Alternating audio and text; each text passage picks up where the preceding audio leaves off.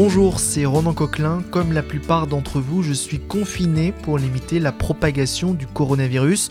Je vous parle depuis mon appartement. Face à cette situation sans précédent, West France maintient le lien avec vous. Dans ce podcast, anonymes ou personnalités nous racontent leur confinement. Bienvenue dans votre journal de bord, comme à la maison. Et pour cette nouvelle journée de confinement, nous sommes avec Irène Frein, romancière et journaliste. Bonjour Irène. Bonjour. Alors c'est une question que l'on pose à tout le monde. Où êtes-vous confiné À Paris. Dans mon appartement près de la gare Montparnasse, je suis de ces Bretons de Paris qui n'ont pas voulu exporter le virus. Donc euh, j'ai de la chance. Euh, je vis dans un petit square privé. Donc euh, si j'ai envie de mettre le museau dehors deux minutes, je peux le faire tranquillement.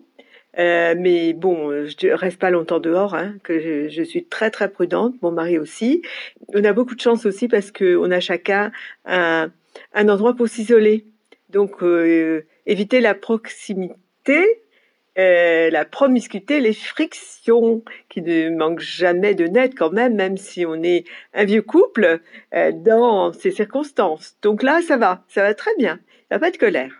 Comment vous le vivez ce euh, confinement? Euh, La première chose, c'est que j'ai beaucoup de travail. Je suis en train de finir un livre, donc euh, j'ai beaucoup de délais, donc je suis très très très absorbée. Je me lève très tôt, à 4 heures du matin. on fait un solide petit déjeuner tous les deux. on partage aussi les tâches ménagères. Donc après le petit déjeuner, ben, je nettoie. Et puis après, hardi petit, je vais à l'ordi et j'écris.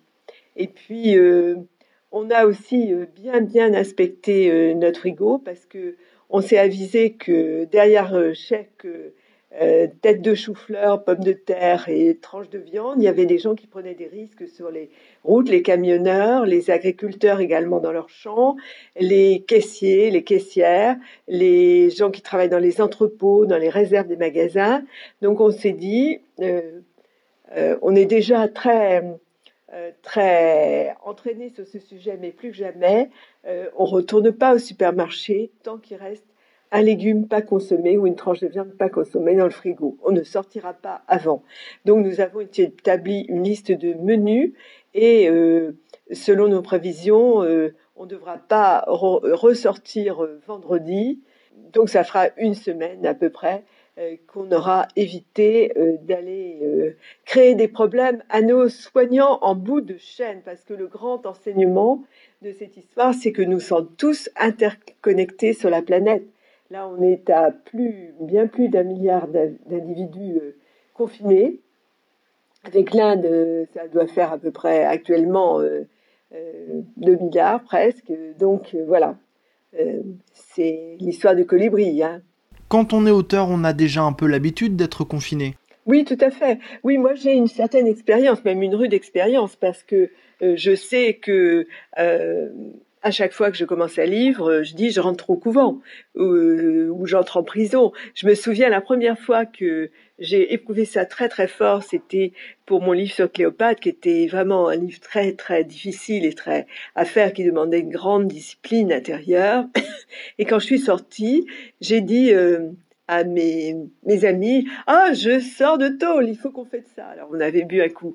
Cette fois aussi, si aussi, parce qu'il y aura une sortie de crise, on boira un bon coup ensemble.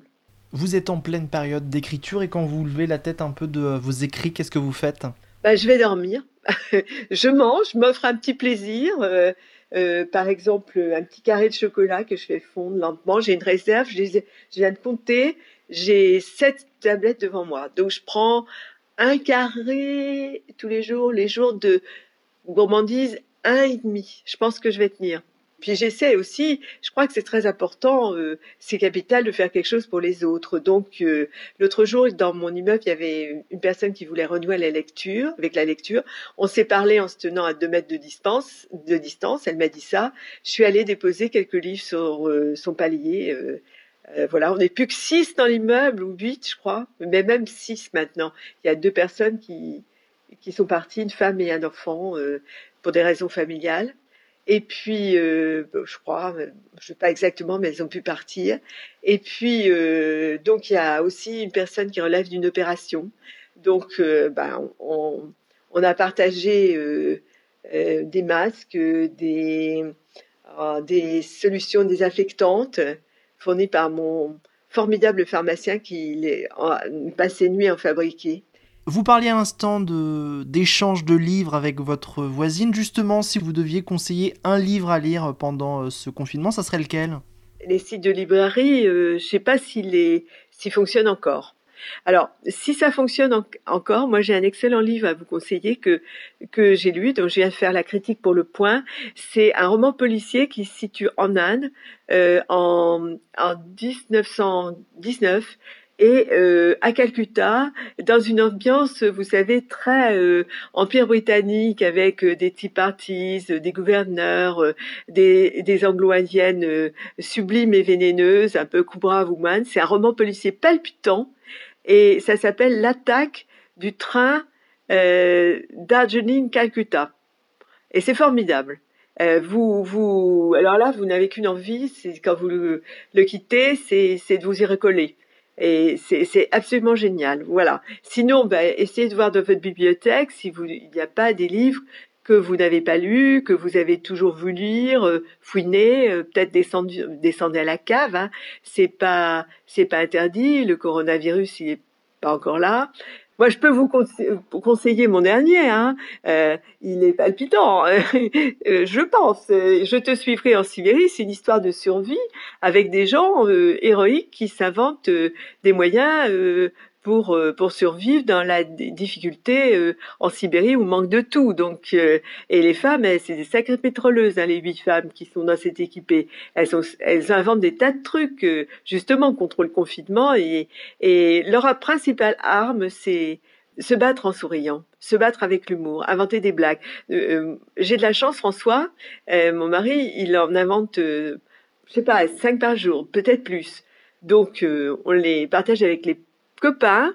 Et bon, voilà, ça, ça détend. C'est un yoga mental de les blagues. Il y en a plein d'ailleurs qui circulent sur Internet. Le confinement, c'est un bon sujet pour un prochain livre? Je ne pense pas. Je ne pense pas parce que on aura tous envie d'en sortir.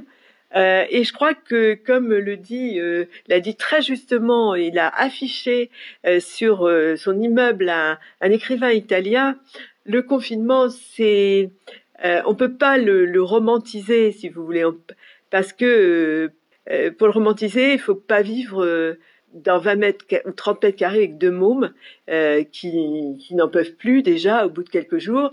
Euh, c'est facile quand on a un grand appartement, quand on a fait des jolies réserves avec des bons produits et qu'on a les sous pour ça. Hein. Je pense que ce que va révéler euh, ce confinement, euh, c'est tout euh, l'envers de notre société. Et c'est une épreuve qui va nous initier à ce que Pierre Rabhi appelait euh, et appelle toujours la sobriété heureuse. Comme nous avons été euh, nuls, pour tout dire, de, de, ne pas l'appliquer plus tôt. Voilà, je pense que là, euh, on, on, est obligé de se voir comme on est, et c'est pas très drôle. Et c'est pas toujours très drôle. Il y a des gens formidables, il y a des héros dans cette société, beaucoup de héros anonymes, mais il y a aussi euh, des gens qui sont euh, dans l'humanité euh, absolument immondes, ceux qui veulent des masques, ceux qui vont faire du jogging, ceux qui sont dans le narcissisme, qui disent comme ces femmes que j'ai entendues dans la rue l'autre jour en allant au supermarché, oh là là, c'est dramatique, je peux pas aller aller chez mon coiffeur, on va voir mes racines. Bon, c'est ça aussi. Donc c'est pas trop romanesque hein, tout ça. Voilà. Alors on peut, on peut, moi je pense tenir son journal de confinement. Euh, ce sera très utile pour la suite, euh, pour les, pour nos descendants. Pour l'exemple, ça c'est sûr et ça fait du bien, ça défoule. Mais en faire une œuvre d'art, euh, faut être costaud pour avoir, pour pour être comme ça. Hein. Faut être très très costaud littérairement pour le faire. Merci Irène Frein d'avoir participé à ce journal de bord. On vous dit à très vite. Bah, merci à vous. Nous, on se retrouve demain pour un nouveau témoignage, peut-être le vôtre. D'ici là, prenez soin de vous. Retrouvez cet épisode ainsi que nos autres productions sur le mur des podcasts et aussi sur notre application Ouest France. N'hésitez pas à nous mettre 5 étoiles si vous avez aimé ce programme.